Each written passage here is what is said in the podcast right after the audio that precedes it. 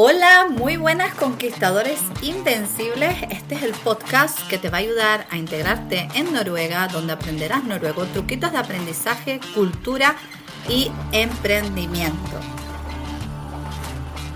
Comenzamos. Hoy va a continuar la segunda parte de la entrevista que le hemos hecho al músico Cristian Ruiz. Y además de todas las anécdotas que te ha contado, hoy en este capítulo vas a apuntar y anotar todos esos tips que te van a ayudar y a facilitar tu vida en Noruega después de su experiencia de haber vivido en varios países europeos y llevando 10 años en Noruega dedicándose tanto a la música como a otras labores. Si te perdiste la entrevista, la primera parte la puedes encontrar en Un Café con Penélope, aquí mismo en mi canal, La vida de músico en Oslo, primera parte. Así que ahora te va a contar Cristian sus tips de cómo facilitarte la vida aquí en Noruega. Espero que lo disfrutes. Lo, yo creo que soy la mejor o la peor persona que puede decirles esto, pero lo primero, lo primero que hay que enfocarse es en el idioma, porque el idioma, o sea, el, idioma, el lenguaje es poder. O sea, si tú no puedes comunicarte en el medio donde estás, es muy difícil, muy difícil que, que te desenvuelvas al 100% de tus capacidades eh, en, el, en, el, en el medio en el que estés, ¿no? El idioma es primordial, o sea, ese ha sido esa ha sido un poco mi, mi gran barrera hasta ahora. Porque, pues como te hablaba de los fondos y eso, que lo estoy viendo recién, pues hay que saber muy bien el noruego y, y eso, las personas que quieran venir acá o que ya o que estén recién llegadas tienen que enfocarse en aprender a hablar, aprender a hablar, o sea, eso es lo primordial, o sea, escribir, todo eso sí está muy bien, pero desenvolverse hablando, porque ahí es que te, una entrevista de trabajo, por ejemplo, nadie te dice, escríbame esto, pero si hablas, hablas fluido, es muy, es casi seguro que tengas el trabajo, digamos, si eres un profesional del área en la que vas. Y bueno, como cosa buena,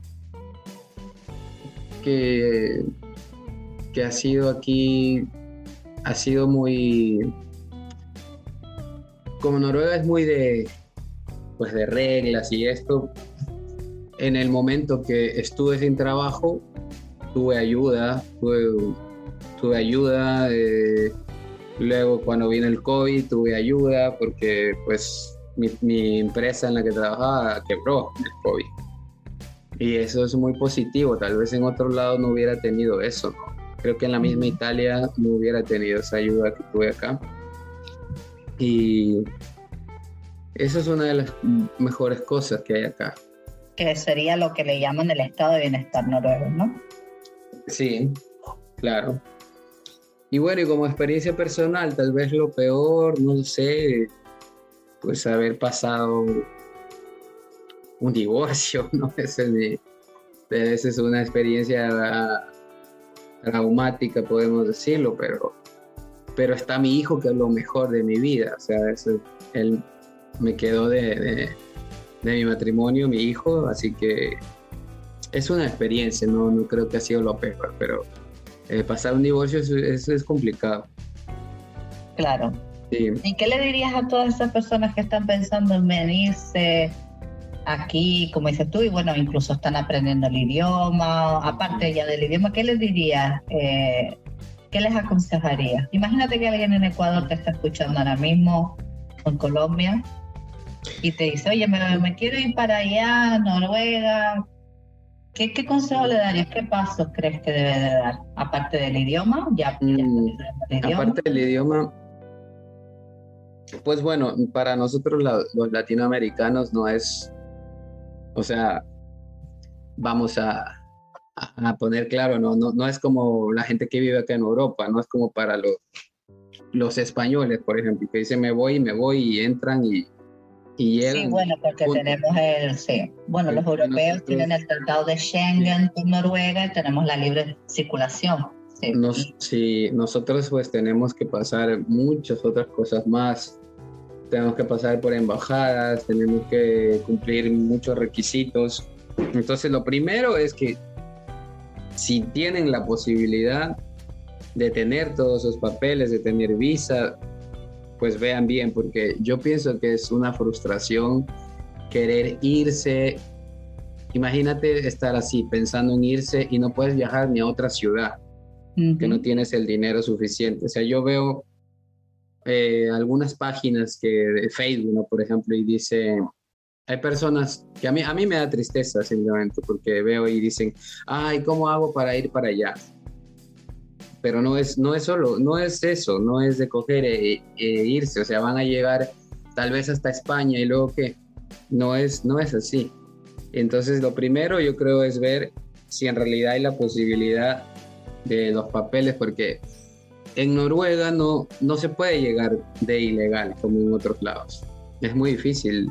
Yo casi, eh, yo no, no, conozco a nadie que no tenga papeles aquí. Entonces, si hay esa posibilidad y saben que, que pues tienen los papeles, tienen la, la, la, la economía para llegar hasta acá, perfecto. O sea, ahí sí, el idioma lo primero, idioma, idioma, idioma. Claro. Hombre, que al final el idioma es lo que le va a hacer poder tener una entrevista de trabajo y poder conseguir lo y estar, posible. Claro. Y algo muy importante también es que estar mentalizado, porque a mí sí me afectó, por ejemplo, esto de, de claro, en el verano, yo llegué en verano, y el verano era y todo luz, sol, cerveza, fiestas, ¿no? Y, y luego llega el invierno que es todo lo contrario y quieras o no, si te pega, te, te deja así como eh, cabizbajo un poco, no, no sabes que, pues físicamente se, se, se nota, ¿no? O sea, está esto de que acá que siempre te mandan a, tomar vitamina B, D, E, todas las, todas las letras que ponen acá. Todas las letras, A, B, C, D, F, G, el abecedario de las vitaminas. Hasta la Z, sí. Y bueno, estar mentalizado, focalizado de que no es, no es que solo tú vienes aquí y te cae el dinero de un árbol, como mucha, siempre se habla de este tema a veces, ¿no?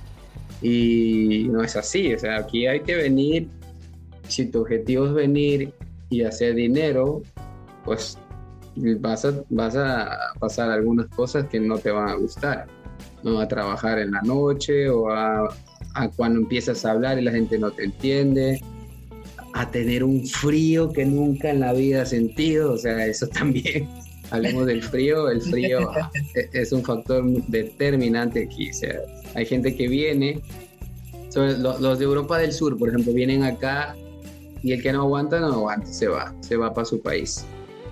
Así que son algunos factores que creo que hay que tenerlos en cuenta.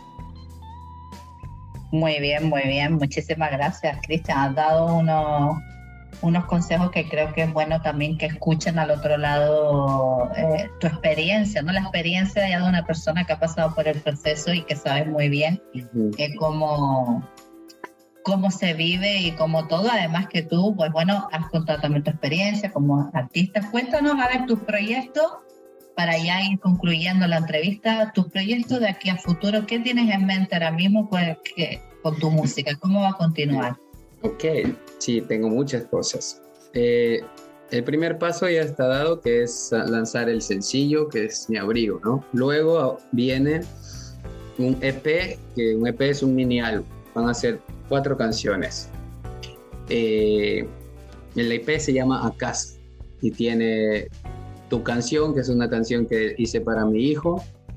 Eh, reencuentro a casa, que es la, la, canción tema del, el tema del principal. Y, Muy bonita.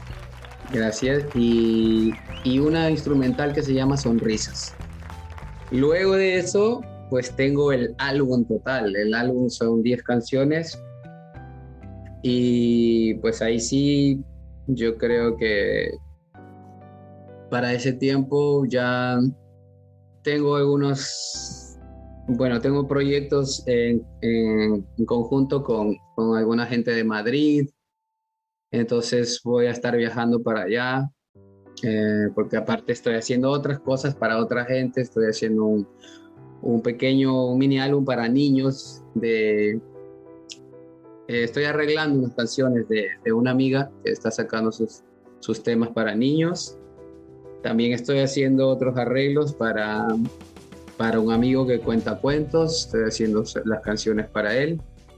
Y espectacular, sí, porque además, si quieres, coméntalo, tú tocas en, con el, en el cuentacuentos, ¿qué días son? Para también que la gente lo sepa. Sí, eso, eso todavía no ha empezado, pero empieza en septiembre. En la Casa Cultural de Oslo, ¿cierto? Sí, en, casa, en la Show que se llama así. Pues ahí tendrán que ir también, estén al tanto la Casa Cultural de Oro, porque en septiembre se van a venir muchísimas actividades y entre ellas hay un cuentacuentos que acompaña a Cristian con su música. Sí, Alejo, Alejo Conejo. Entonces él le estoy haciendo la ambientación musical y bueno, ahí como ves, tengo, bueno, sigo tocando, sigo tocando, ya no toco mucho como antes en las fiestas y eso, pero sigo con el grupo, en mi proyecto de música italiana. Y claro, después de todo esto que te estoy hablando, viene mi música instrumental, que esa es otra. o sea que tu idea ahora mismo es despegar tu carrera musical. Sí, sí, sí, despegar con mis canciones eh, que son cantadas, y luego vienen las instrumentales, que es otro tipo de público y otras plataformas.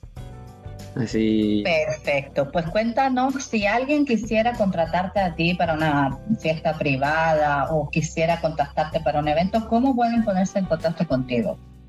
Bueno, pueden llamar a mi número el 95 72 11 56 Repito, 95 72 11 56. Claro, claro, tomen nota. Le pueden dar para atrás también al podcast.